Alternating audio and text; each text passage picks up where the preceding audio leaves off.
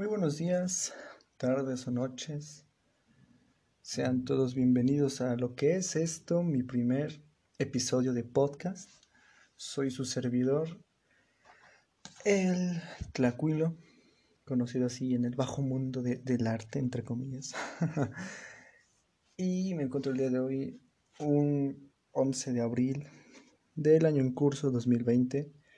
Una noche bastante calurosa, la verdad no ha llovido en varios días. Y la verdad, todo el día me la paso pudriéndome de calor. De verdad, es, un infierno.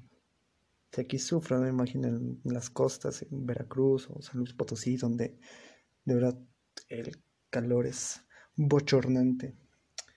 Pero bueno, no me quejo, no me quejo.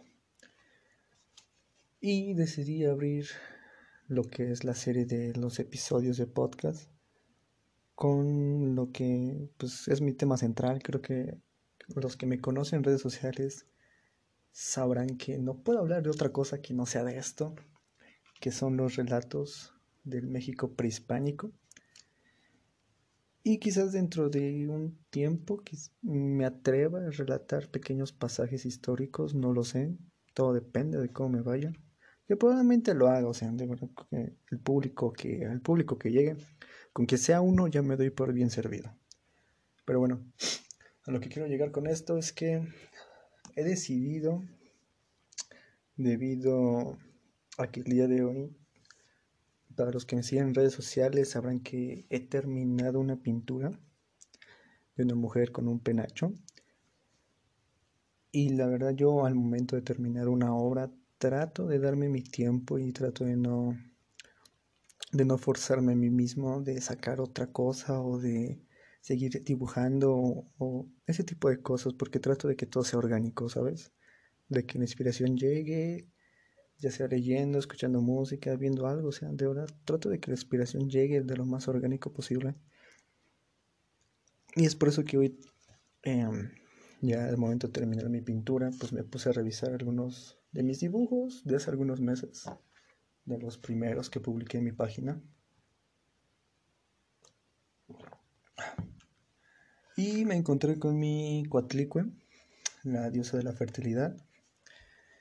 Ah, me la encontré ya bastante descolorida porque usé lo que son las acuarelas para pintarla. Y las acuarelas con el tiempo pues se van deslavando. Bueno, depende de la marca también. Y con el tiempo va deslavando y la verdad cuando la acabé no, no remarqué lo que es el contorno de, este, del dibujo como tal. Y pues yo decidí pues volverlo a remarcar, ¿no? Volverlo a publicar como, pues, como una nueva obra. A lo que quiero llegar es que el relato que hoy les voy a contar, eh, una de las principales protagonistas es Coatlicue. Pero el, el verdadero protagonista de esta historia es el dios titular del pueblo de Tenochtitlan, que es ni más ni menos que pues, el colibrí azul Huitzilopochtli. Ustedes me disculparán que esté tomando, aunque bueno, que se escuche en silencio porque estoy tomando agua. Como les digo, es una noche muy calurosa. Me dan ganas de bañarme dos veces porque de verdad el calor es muy bochornante. Pero bueno, como les dije, este es un relato relacionado con Huitzilopochtli, para ser más concretos, el nacimiento de este dios. Y pues bueno, vamos a empezar para no hacer esto tan largo. El nacimiento de Huitzilopochtli. En Coatepec, cerca de Tula, habitaba una mujer de nombre Coatlicue. Para simplificar un poco, vamos a decirle Doña Clau. No quiero decir Coatlicue a cada rato. bueno, estaba doña Clau, eh, que era madre de los 400 urianos y del Coyolxalqui.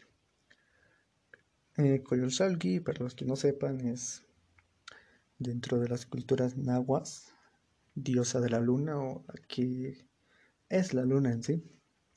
Pero bueno, ahí en Coatepec, montaña de las serpientes, doña Clau barría para hacer penitencia. Un día, mientras realizaba su tarea rutinaria, descendió de repente un plumaje, una especie de bola de plumas finas y delicadas. La mujer la recogió y la guardó en su seno. Al terminar de barrer, buscó la bola de plumas, pero ya no estaba donde la había escondido. E inmediatamente quedó embarazada. O sea, aquí abro un paréntesis, así se dan cuenta de la manera tan peculiar que tienen algunos dioses de nacer. O sea, por ejemplo, aquí Huitzilopochtli nació a partir de, un, de una bola de plumas, mientras que Jesús nació de una paloma. o sea, de verdad, si no, si no naciste de una forma así medio rara, no eres un dios, güey. O sea, no, no te puedes considerar un dios si no naciste así de una forma medio, medio extraña. Ah, um, los 400 surianos, al ver, que su madre en aquel, al ver a su madre en aquel estado, perdón, gritaron, ¿quién ha hecho esto? ¿Quién la dejó, quién la dejó así? No podemos permitir esta deshonra. Y Koyorshalki, igual de enojada, les dijo, hermanos, ella nos ha deshonrado, debemos matar a nuestra madre, esa mujer perversa que está embarazada embarazada, embarazada. Perdón, disculpen, mi dislexia. O sea, se dan cuenta de la toxicidad de la familia, o sea, no me imagino a la pobre doña Clau en tiempos modernos.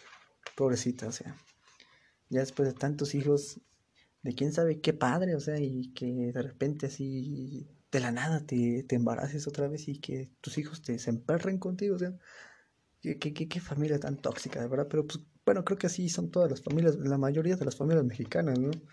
¿De qué me quejo? Creo que sí es actualmente. Al enterarse de los planes de sus propios hijos, doña Clau entristeció y en un inmenso espanto se apoderó de ella. Pero Huitzilopochtli, el hijo que llevaba en sus entrañas, intentaba calmarla con estas palabras. Madre, no tengas miedo, yo sé cómo debo actuar. O sea, se dan cuenta de lo chingón que era Huitzilopochtli. O sea, ese güey Dijo, jefa, usted, usted tranquila, jefa, usted relájese. Yo, ahorita, vemos qué pedo. Pero usted, jefa, usted tranquila y yo nervioso. Es, este, era como como tu primo como tu, como tu primo que se soltaba los madrazos eh, para defender a quien sea güey a quien sea. Así era más o menos Huitzilopochtli. Yo digo que sí. Prosigo. Mientras tanto Goyershalki y sus 400 surianos se reunieron para llevar a cabo su maléfico plan. Todos estuvieron de acuerdo con asesinar a su madre, porque para ellos, ella los había traicionado, ofendido y deshonrado. Si alguien dudaba, Koyorsalki, que era la cabecilla de aquella maquinación, lo convencía y no había más que hablar. O sea, le daba cuello a quien se echara para atrás, o sea, así ya en pocas palabras. Prosigo. Mm, ¿Dónde me quedé? Aquí. Los cuatrocientos surianos eran como capitanes. Torcían y enredaban sus cabellos como si se preparasen para ir a una guerra. Pero uno de ellos, de nombre Cuiclatlicae, vamos a decir el Cuau, ¿va? Disculpen mi dislexia náhuatl porque es que de verdad hay nombres que están tan enredados que de primera instancia no puedes ni leerlos, pero vamos a decirle Cuau de aquí en adelante, ¿va? Para ya no entrar en detalles. El Cuau no estaba de acuerdo con el plan. Todo lo que, todo lo que oía corría a decírselo inmediatamente a Huitzilopochtli, y éste le respondía, Ten mucho cuidado, no te arriesgues, yo sé cómo debo actuar. Finalmente llegó el momento de poner en marcha la horrible misión. Goyolsalki guió a los 400 surianos que iban bien preparados para lo que se, para lo que se proponían realizar. Se distribuyeron sus vestidos de papel, su anecuyot, que es una especie de ceñidor, sus ortigas, sus harapos de papel picado, se ataron en sus piernas unas campanitas llamadas Oyolcuatli y cargaron flechas de punta de obsidiana. Empezaron a caminar en orden, en estricta fila, al mando de Coyosholki. Pero doña Clau, pero el Cuau, perdón, pero el Cuau subió enseguida a la montaña para hablarle desde ella a Huitzilopochtli y decirle, güey, ahí viene el pedo, cabrón. Eh, disculpen que de repente me equivoque en algunas palabras, pero es que tengo que ir revisando cómo va la grabación y volver a ver el libro. Es un poquito complicado, pero usted disculpará. El le dijo al, al Huitzilopochtli que ahí venían, ¿no? Y le fue explicando cada paso que daban sus malévolos hermanos. Huitzilopochtli se puso sus atuendos y tomó un escudo de plumas de águila, varios dardos y una lanza. Se pintó el rostro con franjillas diagonales con el color llamado pintura de niño, y en su cabeza utilizó pinturas, pinturas finas. Luego se colocó sus orejeras y en su pie izquierdo, que era estrecho, llevaba una sandalia cubierta de plumas. Sus piernas y brazos los pintó de azul. Y el llamado Toñashkolki prendió fuego a la serpiente hecha de antorchas, llamada Tsiukoat, que era, que era sierva de Huitzilopochtli. El Tsiukoat es una especie, bueno, es la mítica espada de Huitzilopochtli, digamos, que era básicamente un mango de una espada con una serpiente, y ya, o sea, era prácticamente eso. Que de hecho, de hecho, se, bueno, se tienen relatos o se tiene entendido que en el templo mayor de Tenochtitlán existía una réplica o, bueno, sí digamos una especie de réplica de lo que en realidad contaba este relato porque cuando sucedió lo de la matanza del templo mayor, no miento, un poquito después, ya en la batalla final decisiva por Tenochtitlán, eh, los pobladores, los mexicas, eh, usaron esta arma como último recurso. Fue así como que, güey, o sea, si de verdad esto no los mata, nada los va a matar. No se tiene registro de cómo fue ni cómo era su apariencia física de esta arma, pero se especula que por los glifos o por los dibujos que encontramos prehispánicos de aquella época, de que era así como lo describo, una serpiente, o sea, básicamente una serpiente como espada y un mango, y ya, eso era todo que pues, decía que prendía fuego y todo ese tipo de cosas. Bueno, prosigo. Mm, luego, con ella, le cortó la cabeza a Coyolxauhqui, que quedó abandonada en la labreda de Coatepec. O sea, que le cortó la cabeza y, dijo, Nel, saque ese perro, y lo pateó. Y fueron así rodando, rodando, rodando todo el cerrito, ¿no? El cuerpo de la vil hermana rodó hacia abajo y cayó hecho pedazos. Sus piernas, sus manos y su cuerpo quedaron dispersos por varios lugares. Entonces Huitzilopochtli se puso a perseguir a los cuatrocientos surianos, y cuando los tuvo en la falda de la montaña les hizo dar cuatro vueltas mientras no dejaba de acosarlos. O sea que Huitzilopochtli no solo se, se, echó así de un, de un jalón a Coyolxauhqui, sino que a todo el, el suriano que, que, viera, o sea, suriano que veo, suriano que, que, que me lo trueno, así, así, tal cual era Huitzilopochtli. Um, los golpeaba, los correteaba, y ellos no podían hacer algo contra él, hasta el punto de que le suplicaban, ya basta, por favor. Pero Huitzilopochtli, sin piedad, de ellos continuaba persiguiéndolos. Solo unos pocos pudieron escapar de sus manos y, y siguieron hacia el sur. A todos los demás, Huitzilopochtli les dio muerte después de hacerlos sufrir. Y ya apaciguada su ira, les quitó, los, les quitó sus atravios, sus adornos, e hizo de ellos sus propias insignias y símbolos. Y se dice que los surianos que escaparon hacia el sur posteriormente se convirtieron en estrellas. ¿Y qué fue de Koyoshalki? Bueno, pues Huitzilopochtli le arrojó hacia, hacia el cielo y Koyoshalki, eh, descortizada, despedazada, mutilada, se convirtió en lo que es la luna.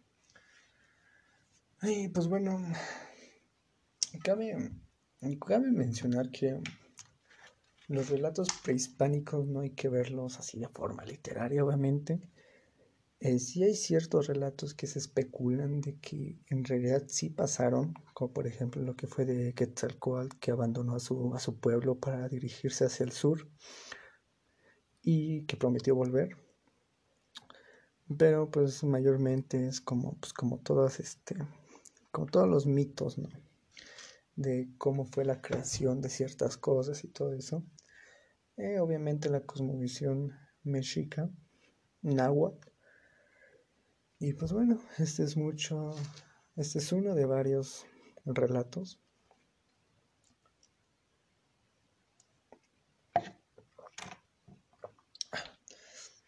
Ahí pues de ahí mayormente es donde se saca la famosa imagen de Huitzilopochtli, que es este con su escudo de plumas de águila, con su espada, no sé si la espada de serpiente, porque no recuerdo el nombre, la verdad se me olvida mucho, y con su, con su piel azul, porque normalmente así se le, se le representa con piel azul.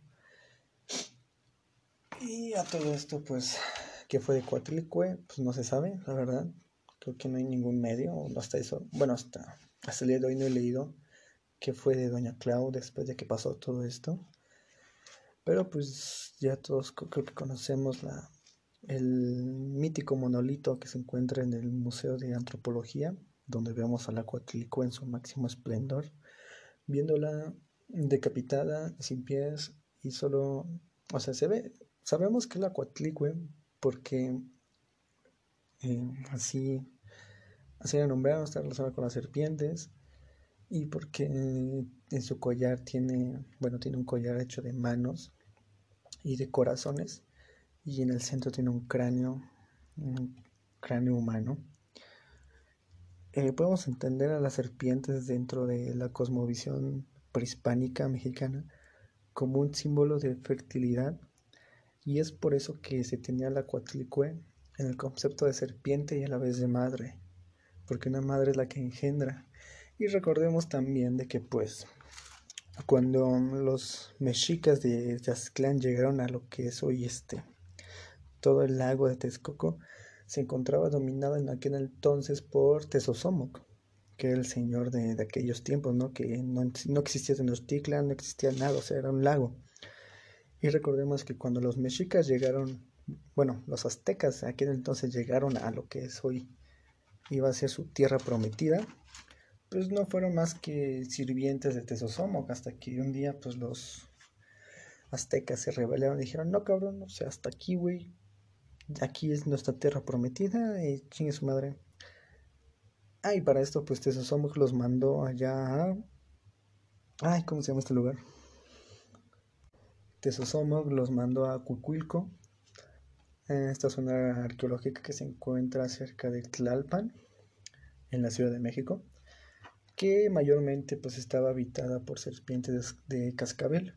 Y se cree o se tiene pensado de que los, los antiguos pobladores que venían de Azclán, pues su dieta se basaba mayormente en lo que son las serpientes. O sea, es por eso que se tiene también ese concepto de, de fertilidad viniendo de las serpientes, porque viendo de esa manera o retomando su historia, pues fueron las serpientes en sí lo que dieron el sustento a, a la población hasta que pues, pudieron así levantarse en armas contra su, su en aquel entonces pues digamos dictador, porque pues Tesosomo que era líder de todos esos, todos esos lares hasta que pues ya se diseñó el primer, tatu el primer Tlatuani y pues el otro no, en pocas palabras. Como les digo, hay muchos relatos, de verdad. Podemos relatar La Llorona, los presagios de Moctezuma, de verdad hay muchísimos, muchísimos relatos. Eh, los relatos prehispánicos, créanme que son de las cosas más digamos, fumadas, fumadas hasta cierto punto, porque dices, güey, no manches, ¿cómo pudo haber pasado eso? Pero sí es, es interesante ver cómo los antiguos pobladores le daban sentido a lo que existía, ya sea el sol, ya sea el maíz, ya sea el agua, ya sea la luna, ya sea las estrellas. Es interesante, bueno, a me llama la atención mucho eso. Es interesante ver cómo, cómo se le da un porqué a las cosas, ¿no? Y no solo aquí en México, sino en todas las culturas del mundo y también hasta cierto punto es curioso cómo algunos relatos llegan a coincidir en algunas cosas. Ah, pero bueno, eso ya es tema de, ese ya es otro tema para otro podcast quizás. Pues bueno, creo que hasta aquí finaliza, no es muy largo, son casi 20 minutos de estar oyendo mi voz. Y pues gracias por estar aquí, gracias por oírme. Creo que aquí va a finalizar, creo que no tengo más que contar. Más que pues, gracias por su apoyo. Bueno, no, ahorita no recibo el apoyo de nadie, la verdad. nadie sabe, este es mi primer episodio. Pero yo sé que, yo sé que va a haber alguien que va a apoyar, yo lo sé. Y como digo, con que uno escuche el podcast, yo ya estoy medio por haber servido, la verdad.